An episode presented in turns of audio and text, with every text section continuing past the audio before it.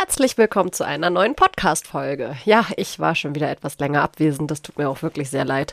Aber es fehlt mir tatsächlich oft die Ruhe und die nötige Zeit und Konzentration dann natürlich auch dafür, um euch hier entsprechend das Wissen vermitteln zu wollen, vermitteln zu können, was ich wollen würde. So, fängt ja gut an hier wieder, ne? Also heute geht's mir um das Thema, was lernen eigentlich sämtliche Fachleute ringsherum ums Pferd über Sättel, über Sattelpassform, über die Anatomie von Pferd und Reiter und nämlich alles das, was wichtig ist, um beurteilen zu können, passt dieser Sattel dem Pferd, passt dieser Sattel dem Reiter und ist das eventuell auch nur im Stand der Fall oder auch in der Bewegung, weil das wäre ja total wichtig, dass es auch in der Bewegung funktioniert und können diese Fachmenschen auch beurteilen, ob man das verändern kann.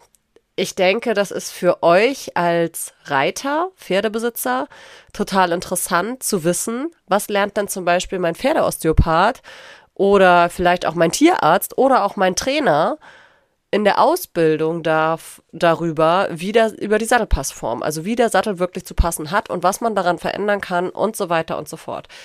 Darum soll es heute gehen. Im Circle of Influence in der Folge habe ich ja schon ein bisschen was darüber erzählt, wer oder was, wo, wie alles am Pferd werkelt, arbeitet ähm, und Einfluss hat auf das Pferd.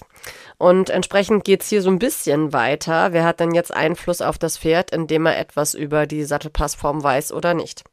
Als allererstes können wir natürlich ähm, ein paar Leute ausklammern, die auch überhaupt gar nichts darüber wissen müssen. Das sind natürlich in erster Linie Stallbesitzer und Schmiede und solche Menschen, äh, Hufbearbeiter und Co. Die müssen nichts über den Sattel wissen. Wäre natürlich cool, wenn sie was wissen würden. Ähm, aber ich würde das nicht als Prämisse machen. Da gibt es wirklich ganz andere Menschen, wo mir auch oft gesagt wird, aber der und der hat gesagt, mein Sattel passt nicht. Und dann denke ich immer so, ja, und was hat er für eine Qualifikation, was hat er für eine Expertise, ähm, was soll ich dazu sagen, weil fangen wir doch mal bei dem an, was ich selbst auch bin, Pferdeosteopathen.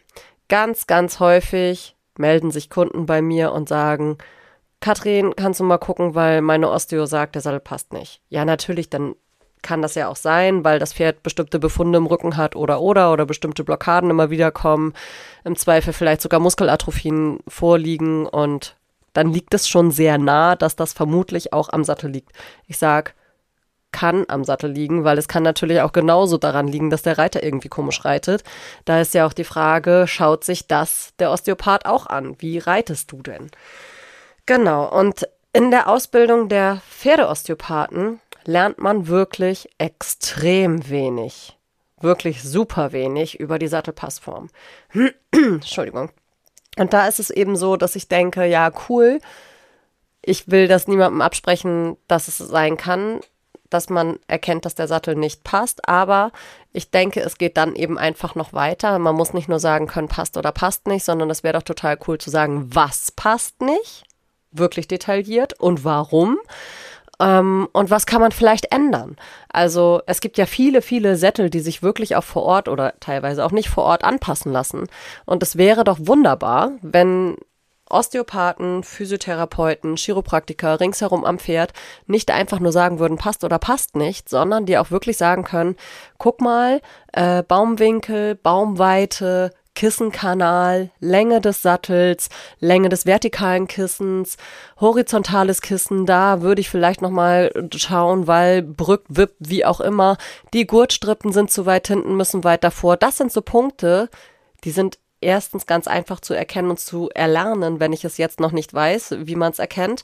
Und da würde ich mir tatsächlich als Kunde, also als Pferdebesitzer wünschen, dass das die Osteopathen und Physiotherapeuten und auch Chiropraktiker ringsherum am Pferd das erkennen können und mir auch sagen können, ja, das passt an deinem Sattel nicht. Aber das kann man anpassen. Oder aber, hm, ich glaube leider bei dem Modell kann man es nicht anpassen. Aber nicht gleich sagen, schwarz oder weiß, passt oder passt nicht, Sattel muss weg. Das finde ich ist ähm, immer so Totschlagargument, einfach nur passt nicht und äh, geht nicht, weil es geht sehr viel. Nur weiß man es vielleicht nicht. Und ja, wie gesagt, ich habe halt selbst eine Pferdeosteopathen-Ausbildung hinter mir und daher weiß ich, diese zwei, drei Tage oder es kann ja auch sein, dass es in einigen Kursen vielleicht auch fünf Tage sind, das ist viel zu wenig und ähm, viel zu praxisfern, als dass man wirklich sagen könnte, jo, haut hin. Und ich weiß eben auch wirklich von Kollegen in dem Bereich und auch von Heilpraktikern, dass ja, natürlich, man lernt was über die Anatomie vom Pferd, gar keine Frage. Da, da, da, das will ich niemandem absprechen. Aber dass man dann auch noch weiß, wie da ein Sattel drauf gehört, das spreche ich vielen Leuten ab. Und ähm, natürlich nehme ich die Sorge ernst, wenn ihr zu mir rantretet und sagt, Therapeut XY hat gesagt. Ähm, natürlich nehme ich die Sorgen total ernst, aber manchmal kann es eben auch wirklich sein, dass es total easy anzupassen ist ähm, oder dass es Kleinigkeiten umzubauen gibt. Und es ist nicht immer der Fall, dass der Sattel weg muss. Und ja, bei den Leuten, die das natürlich sehr viel besser erkennen, und einige davon kenne ich natürlich auch, kann es natürlich aber auch mal passieren, dass der Sattel tatsächlich ausgetauscht werden muss. Nun geht's weiter mit unseren Tierärzten. Ja, und da muss ich wirklich sagen, die wissen leider am allerwenigsten. Also ähm, persönliche Erfahrungen mit unterschiedlichen Tierärzten kann ich halt wirklich nur sagen, ja, die sehen natürlich auch, wenn im Rücken was nicht stimmt, aber und die kennen auch unterschiedliche Sattelmarken, aber zu sagen, ja, das geht oder das geht nicht und ähm, dieses und jenes und welches kann man anpassen, das ist leider nicht der Fall. Die meisten Tierärzte und Therapeuten, die wirklich etwas über Sattelpassform und Anpassbarkeit verstehen, haben sich das auf einem sogenannten zweiten Bildungswege ähm, selbst finanziert und erarbeitet und ähm, das finde ich wirklich großartig und ich möchte da auch wirklich ein Teil von sein. Ich war es in der Vergangenheit. Ich war ja lange bei Settle Fit for Life ähm, Dozentin und habe dort viele Fachmenschen ringsherum ums Pferd kennengelernt, sei es Therapeuten am Pferd, Tierärzte oder auch ähm, Berufsreiter. Und ich finde das wirklich, ach so, und by the way auch Sattler, auf die komme ich gleich noch zu sprechen. Ähm, und finde es wirklich großartig, wenn man sich dort weiterführend für das Thema Sattelpassform interessiert, weil das wirklich einen großen Einfluss ja aufs Pferd und die Gesundheit hat. Und ja, man lernt es nur, wenn man wirklich Eigeninitiative zeigt und entsprechend bereit ist, Kurse zu belegen, an Institute zu gehen, die entsprechend ähm, Weiterbildungsmöglichkeiten anbieten. Und wie gesagt, ich bin super gerne ein Teil davon. Bei mir ist es jederzeit möglich, ein 1 zu 1 Coaching zu buchen und entsprechend sich ausbilden zu lassen zur Sattelheldin oder auch zum Sattelheld. Ergänzend zu den Tierärzten möchte ich noch einmal sagen, natürlich wissen die von der Anatomie ganz, ganz, ganz viel. Die wissen, wo welcher Muskel langläuft, welche Bänder sehen wo an welchem Gelenk, welche Muskulatur an welchem Gelenk, wie die Gelenke zusammengesetzt sind und so weiter. Also wie gesagt, Anatomie will ich hier natürlich überhaupt gar keinem Tierarzt absprechen. Und selbstverständlich, wenn wir großartige Schäden vom Sattel, vom Sattel da haben, dann erkennt das natürlich auch ein Tierarzt. Und auch ein Tierarzt wird sagen, hm, könnte am Sattel liegen, aber manchmal kann es auch an ganz anderen Sachen liegen. Und ähm, deswegen, also Tierärzte natürlich, wenn krasse Schäden da sind, erkennt auch der Tierarzt, ob das ein Sattel sein könnte. Aber es ist ja auch nicht immer nur der Sattel. Es ist ja manchmal vielleicht auch die Reitweise. Und ich weiß nicht, ob ihr schon mal einen Tierarzt erlebt habt, der sich den Sattel hat vorführen lassen in Schritt, Trab und Galopp, ohne dass dieser, also reitenderweise, ohne dass dieser nicht eine Zusatzqualifikation im Hinblick auf eine entsprechende Sattelausbildung irgendwie hat. Und daher, nein, ich möchte hier gar keine Tierärzte schlecht machen. Ich möchte hier generell niemanden schlecht machen. Ich möchte nur darauf aufmerksam machen, wie wenig unterschiedliche Fachleute wirklich leider von Sätteln Ahnung haben.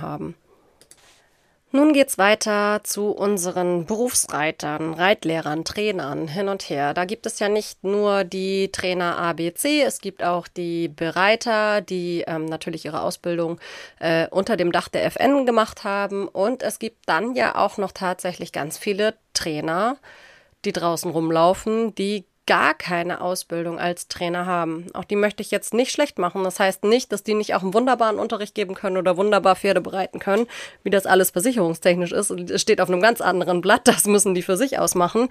Aber ich rede halt jetzt generell über Ausbilder am Pferd und ähm, Trainer am Pferd, was die denn über die Sattelpassform wissen. Und leider bestätigt sich auch dort immer wieder, sie wissen es nicht genug. Weil ich finde, gerade Reitlehrer, das wäre so cool, wenn man doch als Reitschüler ähm, sagen kann, guck mal, ich Ich glaube, es ist der Sattel. Oder auch wenn der Trainer einfach erkennt, oh Mann, ja, ich sage immer wieder, mach das Bein zurück, richte dich auf, setz dich vernünftig hin, jetzt äh, kurz gesagt. Und die Schüler kriegen es im Zweifel einfach wirklich nie hin. Und das ist, sind immer wieder die gleichen Sachen.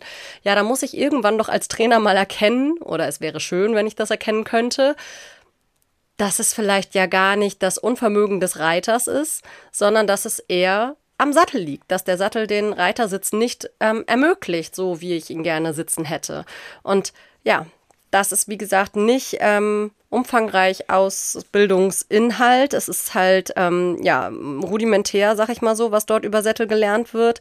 Und es ist auch wieder viel, viel zu kurz. Und ja, wie gesagt, ich bin auch offen für jegliches Fachpersonal, was äh, am Pferd arbeitet, was Interesse daran hat, ähm, Sachen zu lernen, weiter zu lernen und über den Tellerrand hinauszuschauen. Meldet euch sehr gerne bei mir. Ich bringe euch da gerne sehr schnell, relativ einfach was bei. Ähm, und wer weiter reingehen möchte, kann auch natürlich sehr viel weiter reingehen. Also dort wird es auch einfach demnächst Dattelseminare online geben. Wir können uns jederzeit per Zoom treffen und dann ähm, ja, kriegt man dort schon mal das erste Wissen vermittelt und kann halt wirklich, denke ich, schon viel mehr direkt am Pferd und am Reiter erkennen. Was ich zum Beispiel damals auch ganz cool fand bei Saddle Fit for Life, dass die halt Kurse gemacht haben, wirklich für Berufsreiter. Da war ich auch dabei. Und dann gab es eine entsprechende Fortbildung. Und da waren wirklich so viele coole Berufsreiter dabei, die auch ganz offen zugegeben haben, ja, ich kann es nicht, ich erkenne es nicht und genau deswegen bin ich hier. Und das würde ich mir tatsächlich wünschen, dass es dort mehr übergreifende Zusammenarbeit am Pferd gibt, weil ich denke, dass das eben wirklich unser häufiges Problem ist. Wir sind alle mehr oder weniger eine One man-Show, eine One-Woman-Show. Also der Trainer ist immer alleine am Pferd zugange, der Schmied ist alleine am Pferd zugange, ähm, die Therapeuten sind allein am Pferd zugange, wir als Sattelanpasser auch. Und wie viel cooler wäre es, wenn wir uns öfter treffen würden, um uns gegenseitig fortzubilden. Ich träume davon. Also das wäre doch wirklich so, so cool, wenn es einen größeren Zirkel, nicht nur unser eigenes Netzwerk oder vielleicht auch einfach am Anfang natürlich bestehend aus unserem eigenen kleinen Netzwerk gäbe, dass man sich untereinander viel mehr fortbildet. Ähm, ja, wie gesagt, ich träume davon und vielleicht ist da ja was machbar. Ja, ich denke nämlich, dass man auch schnell dann so ein Brett vorm Kopf hat, wenn man in Anführungszeichen ein Fachidiot ist. Sind wir ja alle irgendwie. Wir haben ja alle äh, eine bestimmte Sache gelernt und achten natürlich auf diesejenige welche. Und ähm, ja, nun habe ich wenigstens schon zwei Sachen in mir vereint und davon gibt es ja auch schon sehr viel mehr Menschen auf dieser Welt, die eben wirklich ähm, nicht nur Trainer und äh, Bereiter sind, sage ich jetzt mal, sondern vielleicht auch zusätzlich noch Tierarzt. Oder es gibt auch ähm, Hufschmiede, die, glaube ich, eine tierärztliche Ausbildung manchmal noch gemacht haben. Und ich habe wenigstens Sattel und Osteo gemacht. Aber ja, das Leben ist ja auch so kurz. Man kann ja nicht alles lernen. Und ähm, jetzt eine Tierarztausbildung zu machen, ist halt auch echt ja, sehr aufwendig lang und dann noch vielleicht eine Fortbildung zu machen, um Chiro zu werden. Also das geht halt so weit, ne? Man kann so viele unterschiedliche Berufsgruppen loben dafür, dass es wirklich Möglichkeiten gibt, sich dort eben fortzubilden. Und ähm, ja, aber wie gesagt, das Thema Sattel ist eben ein großes. Weiter möchte ich nun gehen zu unseren Sattlern und Sattlermeistern, sage ich jetzt einfach mal so, weil dort gibt es eben auch wirklich viele, die ähm, tolle Arbeit machen, ganz, ganz tolles Handwerk machen. Und es sind ja auch die, die ihr wahrscheinlich als erstes im Kopf habt, wenn ihr daran denkt oder den Verdacht habt, dass euer Sattel nicht passt dann ruft ihr einen Sattler an. Und umgangssprachlich werde ich oft Sattler genannt oder auch Sattlerin.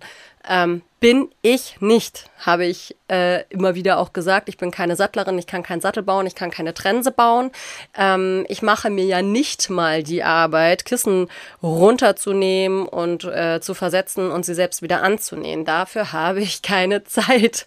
Ich weiß, dass ich das lernen könnte und ich habe es auch schon mal versucht, aber ich arbeite da mit meinem Sattler zusammen. Der macht hervorragende Lederarbeiten und das ist auch sein Job. Und da kommen wir schon dazu, was lernen Sattler denn eigentlich in ihrer Sattlerausbildung. Sattler lernen Lederverarbeitung.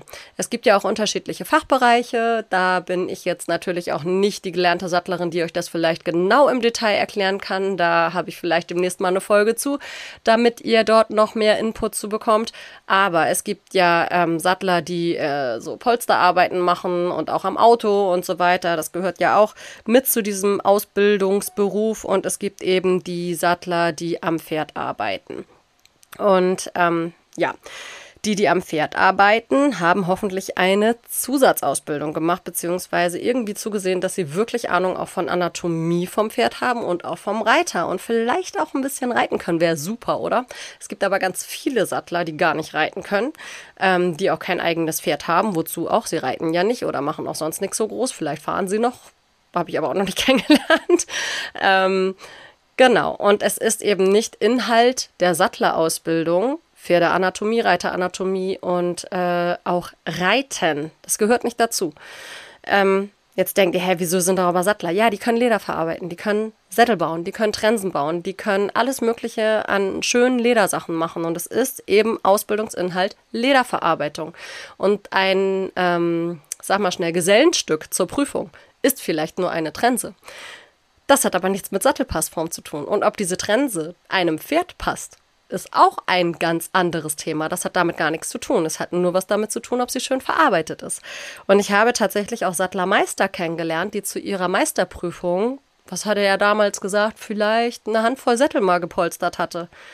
Puh, habe ich gedacht, das kann man eigentlich angehen, weil dann sind ja schon so viele Jahre ins Land gestrichen. Er heißt Sattler und äh, Sattlermeister und alles, was er über Sättel weiß, ist so ja, Lederverarbeitung und hat gar nichts damit zu tun, wie ein Sattel auf dem Pferd liegt. Und das heißt ja jetzt nicht, dass wir den Sattlern damit einen Vorwurf machen können, sondern wir könnten eigentlich mal, ähm, ja, wir müssten eigentlich an die Leute treten, die äh, diese Ausbildung konstruieren, weil da läuft ja was verkehrt.